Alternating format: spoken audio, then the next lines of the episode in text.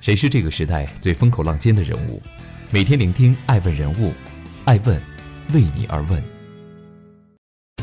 Hello，大家好，爱问人物全球传播，爱问辅佐创始人成长的全球创始人办公室 Global Founders Office，iAsk Media，爱问传媒辅佐创始人全球定位传播，爱问资本帮助创始人的新经纪公司投融资管，欢迎各位守候。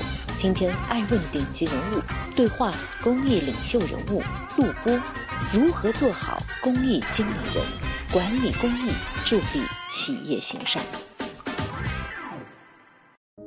陆波是中国公益慈善国际化的先行者，他精通中文、英文和阿拉伯文，做事专业严谨，本可以成为一名外交官，却在公益道路上执着前行。陆波笃定而诚恳地讲道：“公益是我人生的最好选择。”陆波的职业生涯大体分为三个阶段：一九九二年大学毕业，陆波随着时代大潮去做了外贸。在中国仪器进出口总公司做了五年的机电产品出口。一九九七年，陆波开始接触到非营利组织。此后，他在香港贸易发展局、博鳌亚洲论坛、美中贸易全国委员会等国际性的非营利组织累计工作了十余年，在非营利组织管理及国际事务方面积累了丰富经验。这段经历，我知道，世界除了政府、企业，还有第三种部门。这对他是一个很大的启发。机缘巧合之下，2007年，陆波结识了常年热衷公益的著名企业家冯仑先生。随后，两人一起创办了新加坡世界未来基金会，开启了公益之旅。十二年来，陆波携手中国多位顶级企业家，先后在国内外三个城市创建了三家公益基金会，分别是2008年至2016年。陆波在新加坡参与创建世界未来基金会，并担任秘书长。该基金会致力于推动环境与社会的可持续发展研究。二零一六年至二零一八年，他参与创建深圳市中科创公益基金会，并担任秘书长。基金会旨在以中国力量推动全球的科技进步和青年发展。陆波参与创建西安市乡村发展公益慈善基金会。简称乡村发展基金会，并担任理事兼秘书长。至今，该基金会致力于缓解乡村发展中的人才匮乏问题。在担任世界未来基金会秘书长期间，成为了中国第一批非营利组织管理专业的博士，曾出版中文著作《善行天下》，以及英文著作《全球劝募》。发表论文两百余篇，涉及公益发展、财富向善、会展管理。爱问人物发现，陆波博士的目光所及总是与公益慈善密切相关。作为学者型的公益经理人，陆波博士代表中国公益慈善升级的中坚力量。有了这些公益人物的专业、无私和坚守，中国的公益慈善事业的国际化指日可待。那在这个研究和你自己身体力行的过程中，你觉得中国特色的公益事业是什么样子的？我觉得公益是个新词儿，啊，呃，是相对于慈善而言的。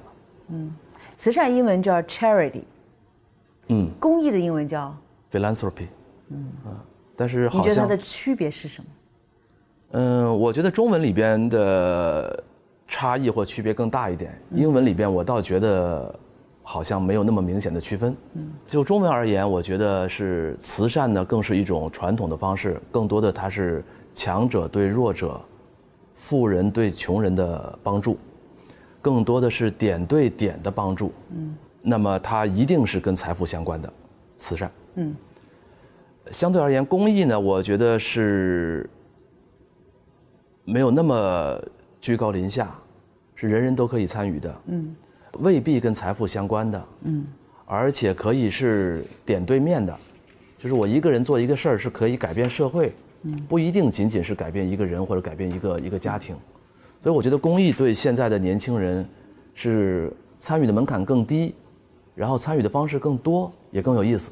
其实，在这本《善行天下》这本书里头啊，您提出了一个问题，就是作为一个个人，应该用什么样的方式去参与到所谓的这个社会需要我们解决的问题中？我会说，每个人都有不同的方式，呃，其实没有一个标准的答案。呃，所谓哪个方式是最好的，或者是最高级的，那么你一定要找到你最擅长的，也最能发挥你作作用和价值的这样的一个方式来参与社会变革，或者来保护环境。那就我个人而言，我自己觉得是创立非营利组织，啊，运营这个公益基金会，啊，这个呢恰恰就是我擅长的，也是我觉得对社会改变有很大的这个促进作用的方式。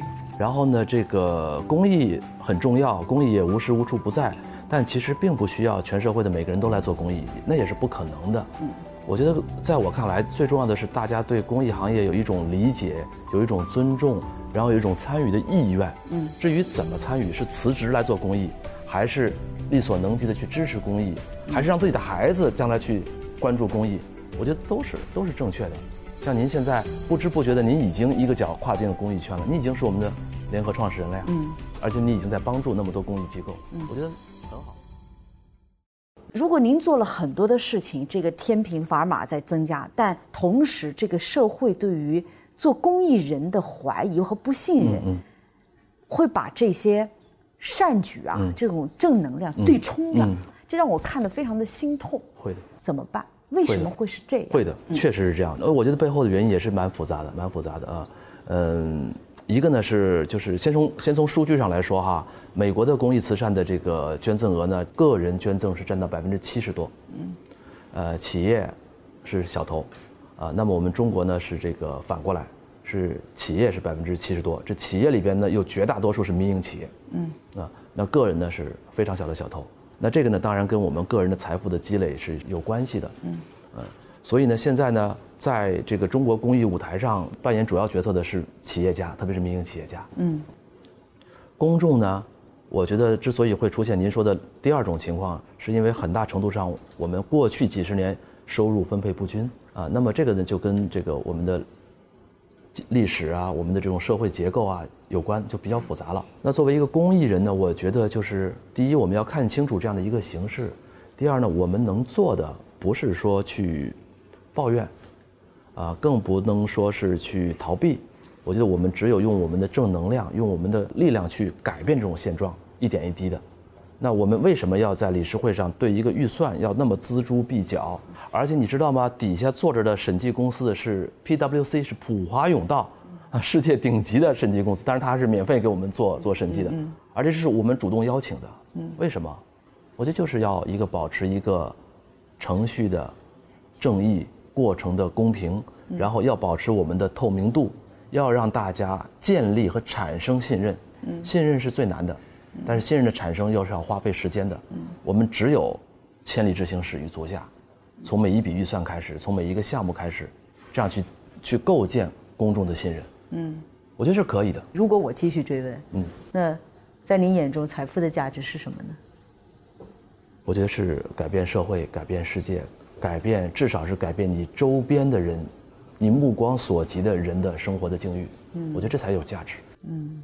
财富本身，它只是一个物物交换发展出来的一个介质而已。我们要意识到它的本质是一种工具。如果我们能用财富转化成影响力，转化成价值的话，这才是它该被用在的地方。是的，你到底帮影响多少人，帮助了多少人，改变了多少人，用你的力量，财富的力量来改变。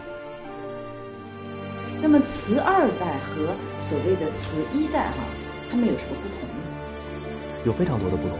或者说本质的不同啊，第一是成长经历不同，企业家的一代，他们是来自于贫困的这种时代背景，嗯啊，那么他们对这个社会公益，呃，对于这个捐赠，实际上他们在年轻的时候是没有特别大的感觉的，嗯，那么到年长之后呢，有些人是因为自我意识提高，有些人呢是因为种种的这种社会的舆论呀、压力呀，是是被迫的从事的。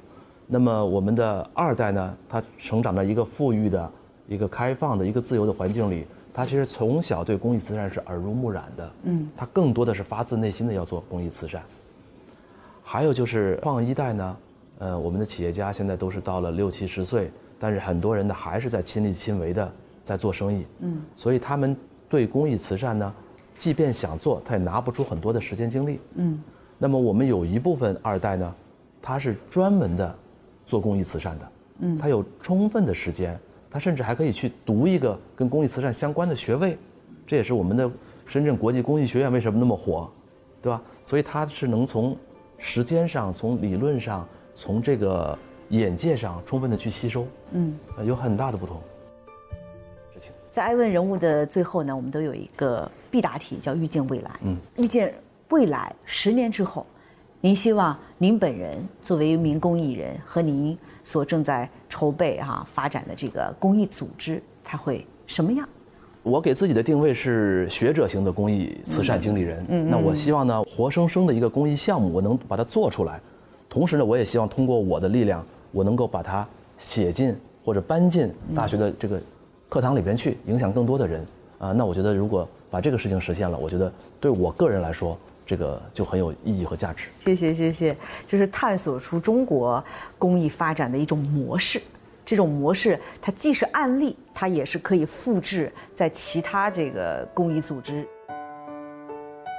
大家好，我是乡村发展基金会秘书长陆波，预见未来，善行天下，欢迎关注爱问。